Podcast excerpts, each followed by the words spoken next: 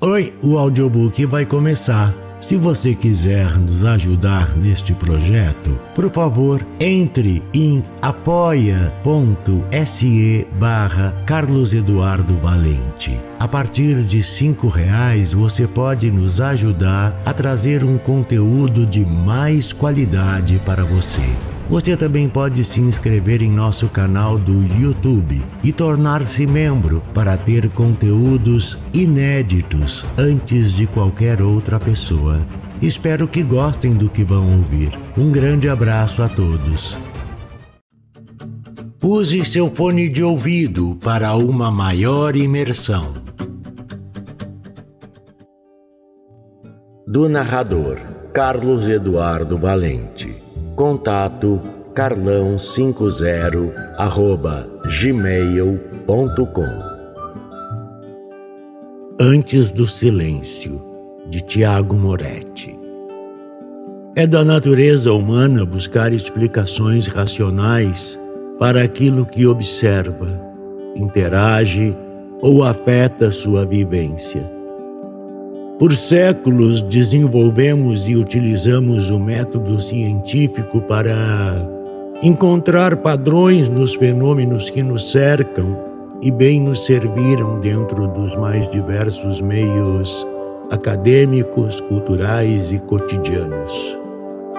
No entanto, um fenômeno único e completamente absurdo se fez presente em escala global naqueles dias um padrão bizarro de mortes repentinas, tidas como naturais, seguia em pessoas da grande mídia, começando pelos narradores de esportes, apresentadores de programas diários, jornalistas, atores e cantores. Essas pessoas morriam de forma repetitiva eventualmente em meio a uma frase, sem que esboçassem sinal de dor. Apenas cessavam a fala, fechavam os olhos e o corpo encerrava suas funções vitais.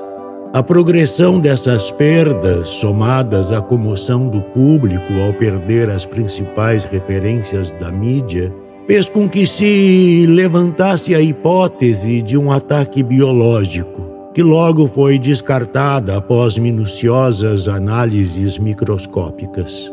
A sequência de falecimentos estranhamente naturais avançou parecendo escolher os professores, advogados, políticos e sacerdotes religiosos. O pânico estava instaurado em todo o mundo. Nenhum estudo epidemiológico respondia assertivamente tudo parecia perdido. Tudo. Até que a pesquisadora doutora Sofia Petersons, da cidade de Riva, na Letônia, notou os padrões e publicou um artigo afirmando que as mortes se conectavam ao ato de falar. Dizia o texto que as pessoas que mais falavam morriam mais cedo. A pesquisa acompanhava um estudo detalhado apontando uma, uma correlação de aumento na mortalidade de pessoas em que as profissões demandavam a oratória e uma manutenção no número de mortos na população com deficiência total de fala e religiosos adeptos ao voto de silêncio. A correlação parecia absurda e foi prontamente refutada pela maioria da comunidade científica. Mas a informação havia sido disseminada e, de maneira experimental, algumas comunidades se propuseram a ficar em silêncio total por um curto espaço de tempo, resultando em uma taxa de mortalidade baixa. Com o sucesso dessas pequenas comunidades, Cidades inteiras passaram a orientar seus moradores a não se comunicarem por voz, também eliminando as misteriosas mortes. Por consequência, ainda que sem explicação plausível, todo o planeta foi gradativamente adotando as mesmas medidas de silêncio, trazendo um sucesso absoluto e concreto no combate aos falecimentos instantâneos. Posteriormente, estudos aprofundados de tentativa e erro confirmaram a relação direta da fala com a morte e chegaram ao fatídico número de 985 milhões de palavras, que a princípio pode soar como um número razoável, mas determina que uma pessoa se comunicando de acordo com a média natural viveria somente 20 anos. Essa ficou sendo convencionada a quantidade de palavras que um ser humano poderia pronunciar antes que seu corpo perecesse.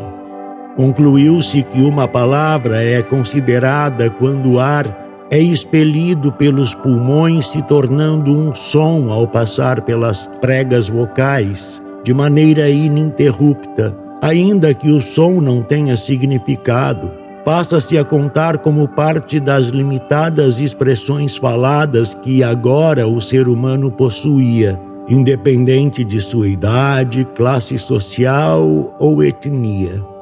O evento absurdo mudou como a humanidade passou a interagir, se organizar e a pensar, mas graças à doutora Sofia Petersons, a raça humana ganhou através de seus estudos mais uma chance de sobrepujar a extinção. O dia em que seu artigo foi publicado passou a ser considerado como uma nova divisão da história pós-moderna, repartindo o tempo em antes do silêncio, AS, e depois do silêncio, DS. Eu acreditei que tudo mudaria depois do silêncio. Pensei que as sociedades seriam dissolvidas, causando quebra do status quo, mas a verdade é que somos seres extremamente maleáveis. E após o choque inicial, rapidamente fomos direcionados a nos adaptar à nova realidade, onde passamos a contar cada palavra. Mas as grandes corporações continuavam a lucrar e pessoas medianas como eu permaneciam em seus postos de trabalho, sofrendo uma pressão ainda maior, já que discussões que antes do silêncio eram tomadas em ligações telefônicas, agora necessitavam de grandes trocas de textos. Sempre gostei de ligações, pois enquanto argumentava ou ouvia o interlocutor, praticava um velho passatempo de desenhar e isso me acalmava. Se me perguntar qual foi a maior mudança depois do silêncio, eu. Eu arriscaria dizer que nos tornamos seres mais introspectivos, o que nos beneficiou com a produção de escritos históricos, autoconhecimento e escolha correta das palavras, falando somente o que é e o que era estritamente essencial. De certa forma, essa última parte me agradou, já que não existia mais a obrigação social de falar sobre o clima com o vizinho, futebol com o colega de trabalho ou política com aquele primo que possui um pensamento oposto ao seu. Minha primeira esposa e eu, mesmo que assustados pelo problema que assolava a humanidade, seguíamos com nossa rotina normal, trabalhando, dividindo despesas domésticas e, quando possível, desfrutando de algum lazer. Me recordo de que, quando anunciaram o silêncio, estávamos completando dois anos de casados e, naquele momento, optamos por utilizar as palavras que nos cabiam somente entre nós dois um ano depois do silêncio, adquirimos os populares contadores de palavras. O meu, adaptado a um relógio inteligente, e o dela, um colar em que pendia uma pequena tela que exibia o número de palavras que ainda poderiam ser proferidas antes que a vida se esvaísse do corpo. Nunca, nunca, nunca vou esquecer a sensação do primeiro vislumbre do número de palavras a dizer no contador no meu relógio. Me recordo a sensação do chão sumir sob meus pés quando surgiu na pequena tela do aparelho a frase: 791 mil palavras restantes. Eu teria alguns meses de vida se permanecesse falando normalmente. Mas quando ela adentrou ao quarto, meus pensamentos foram desconexos. O colar dela marcava apenas 40 mil palavras restantes. As lembranças são tão doloridas que acredito que minha mente criou mecanismos para que não me recorde dos acontecimentos exatos dos meses seguintes. Lembro-me apenas de ela se enterrar em um silêncio profundo, enquanto eu gastava minhas limitadas palavras para tentar trazê-la de volta para a vida feliz. Hoje eu me arrependo, pois deveria saber que a perspectiva de uma morte certa seria superior às minhas atitudes patéticas. No entanto, só concebi a realidade após passado mais de um ano, no quarto aniversário de casamento, quando fui surpreendido em meu local de trabalho por ela e seu advogado, que trazia uma pilha de documentos solicitando o divórcio. Creio que não preciso dizer que usei centenas de preciosas palavras naquele dia, pedindo, barganhando e argumentando em vão. Ela tinha me deixado e agora eu possuía apenas mais 61 mil palavras para distribuir ao longo da vida. Como sabe, foi nesse momento que decidi fazer o voto de silêncio. Apliquei-me diariamente em melhorar meus desenhos, passando a publicá-los onde quer que fossem aceitos. Para minha grata surpresa, descobri que muitas pessoas gostavam dos meus traços.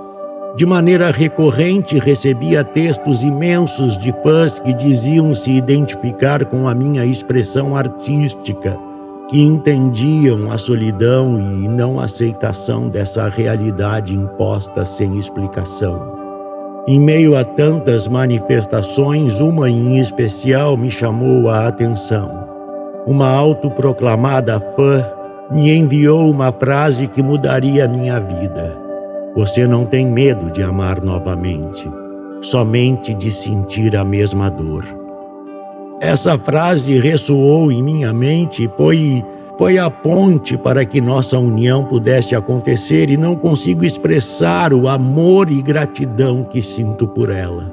Hoje, depois de muitos anos, não consegui desenhar absolutamente nada. Acredito que, pelo fato de estar extremamente feliz, os traços tristes não quiseram surgir, motivo pelo qual decidi escrever essas memórias. O motivo da minha felicidade? Você. Você! Logo pela manhã, fui surpreendido por sua mãe trazendo-me a confirmação de que você está em gestação. Junto ao exame havia uma frase cuidadosamente desenhada com a caligrafia de sua mãe. Estou certo de que essa sentença irá marcar e mudar a minha vida mais uma vez e gostaria de compartilhar contigo, minha querida filha, esses dizeres. Quando o sentimento é verdadeiro, as palavras são desnecessárias. Sinto-me extasiado e ansioso por sua vinda. Com amor, seu pai.